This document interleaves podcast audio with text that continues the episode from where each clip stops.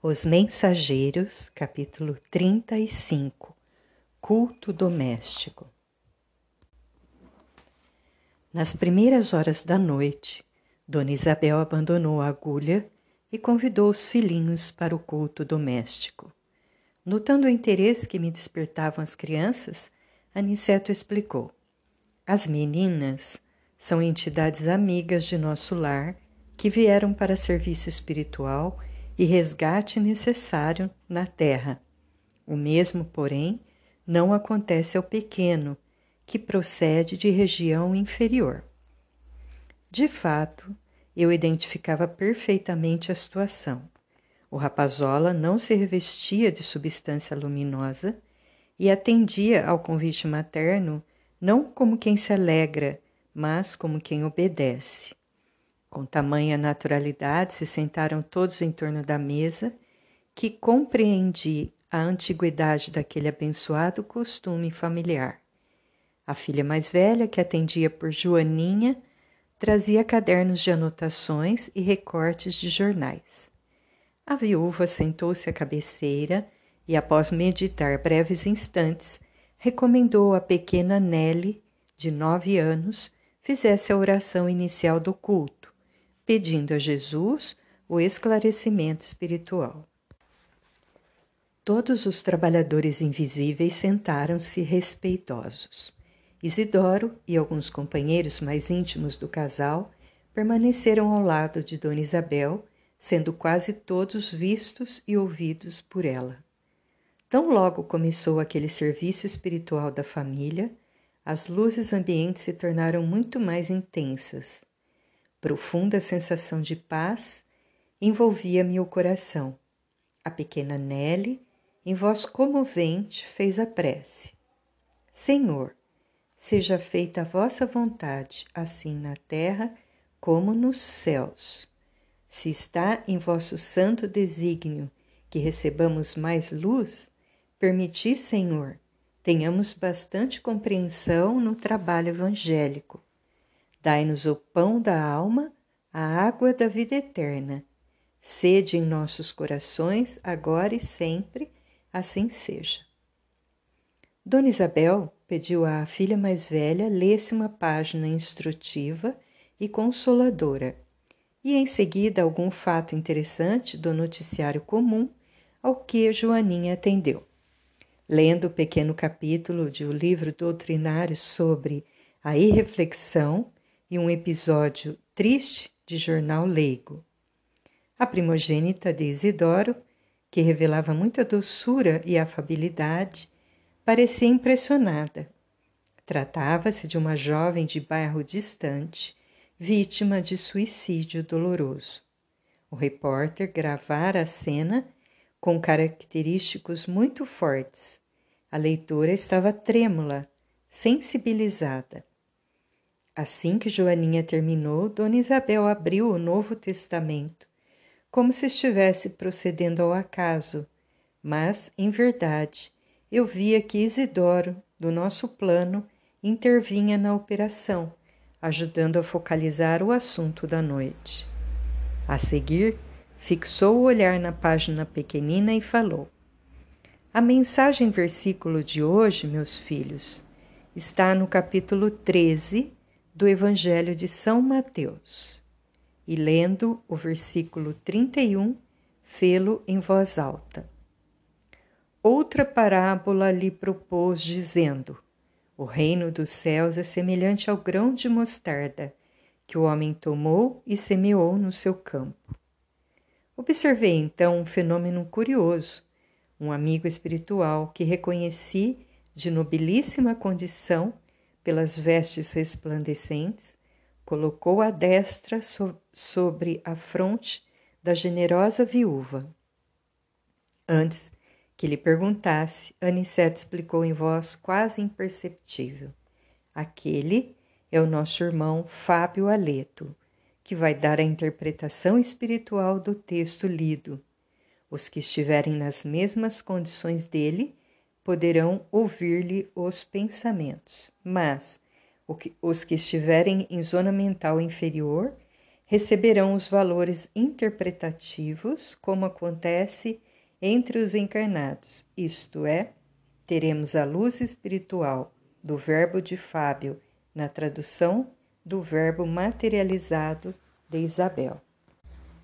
Nosso mentor não poderia ser mais explícito. Em poucas palavras, fornecera-me a súmula da extensa lição. Notei que a viúva de Isidoro entrara em profunda concentração por alguns momentos, como se estivesse absorvendo a luz que a rodeava. Em seguida, revelando extraordinária firmeza no olhar, iniciou o comentário. Lemos hoje, meus filhos, uma página sobre a irreflexão e a notícia de um suicídio em tristíssimas circunstâncias. Afirma o jornal que a jovem suicida se matou por excessivo amor. Entretanto, pelo que vimos aprendendo, estamos certos de que a ninguém comete erros por amar verdadeiramente. Os que amam, de fato, são cultivadores da vida e nunca espalham a morte. A pobrezinha estava doente, perturbada, irrefletida. Entregou-se à paixão que confunde o raciocínio e rebaixa o sentimento. E nós sabemos que da paixão ao sofrimento ou à morte não é longa a distância. Lembremos, todavia, essa amiga desconhecida com um pensamento de simpatia fraternal que Jesus a proteja nos caminhos novos. Não estamos examinando um ato que o Senhor compete julgar, mas um fato de cuja expressão devemos extrair o ensinamento justo. A mensagem evangélica dessa noite assevera, pela palavra do nosso Divino Mestre aos discípulos, que o reino dos céus é também semelhante ao grão de mostarda que o homem tomou e semeou no seu coração. Devemos ver nesse passo, meus filhos, a lição das coisas mínimas. A esfera carnal onde vivemos está repleta de irreflexões de toda sorte.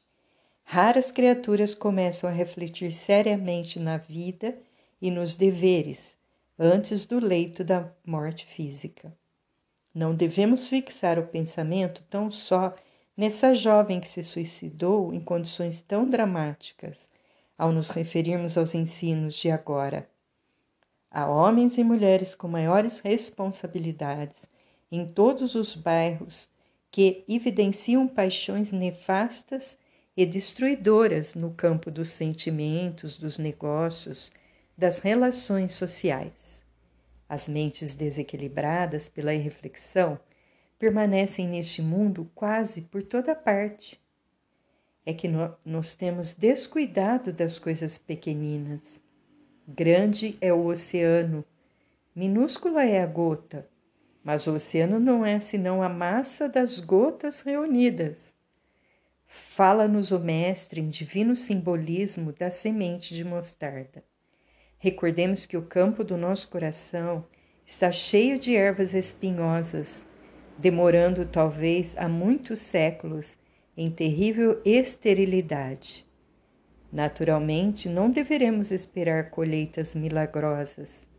É indispensável amanhar a terra e cuidar do plantio. A semente de mostarda a que se refere Jesus constitui o gesto, a palavra, o pensamento da criatura. Há muitas pessoas que falam bastante em humildade mas nunca revela um gesto de obediência. Jamais realizaremos a bondade sem começarmos a ser bons. Alguma coisa pequenina há de ser feita antes de edificarmos as grandes coisas. O Senhor ensinou muitas vezes que o reino dos céus está dentro de nós.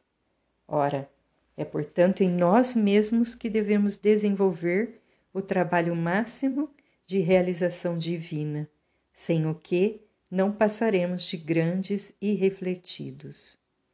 A floresta também começou de sementes minúsculas, e nós, espiritualmente falando, temos vivido em densa floresta de males criados por nós mesmos em razão da invigilância na escolha de sementes espirituais. A palestra de uma hora, o pensamento de um dia, o gesto de um momento podem representar muito em nossas vidas.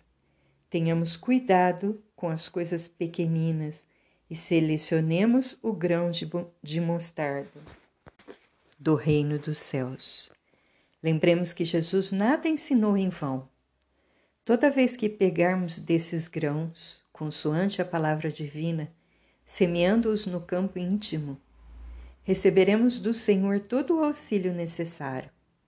Conceder-nos-á a chuva das bênçãos, o sol do amor eterno, a vitalidade sublime da esfera superior. Nossa semeadura crescerá e em breve tempo atingiremos elevadas edificações. Aprendamos, meus filhos, a ciência de começar, lembrando a bondade de Jesus a cada instante. O Mestre não nos desampara, segue-nos amorosamente, inspira-nos o coração. Tenhamos, sobretudo, confiança e alegria. Reparei que Fábio retirou a mão da fronte da viúva e observei que ela entrava a meditar, como quem sentira o afastamento da ideia em curso. Havia grande comoção na Assembleia Invisível às crianças, que por sua vez também pareciam impressionadas. Dona Isabel voltou a contemplar maternalmente os filhos e falou: Procuremos agora conversar um pouco.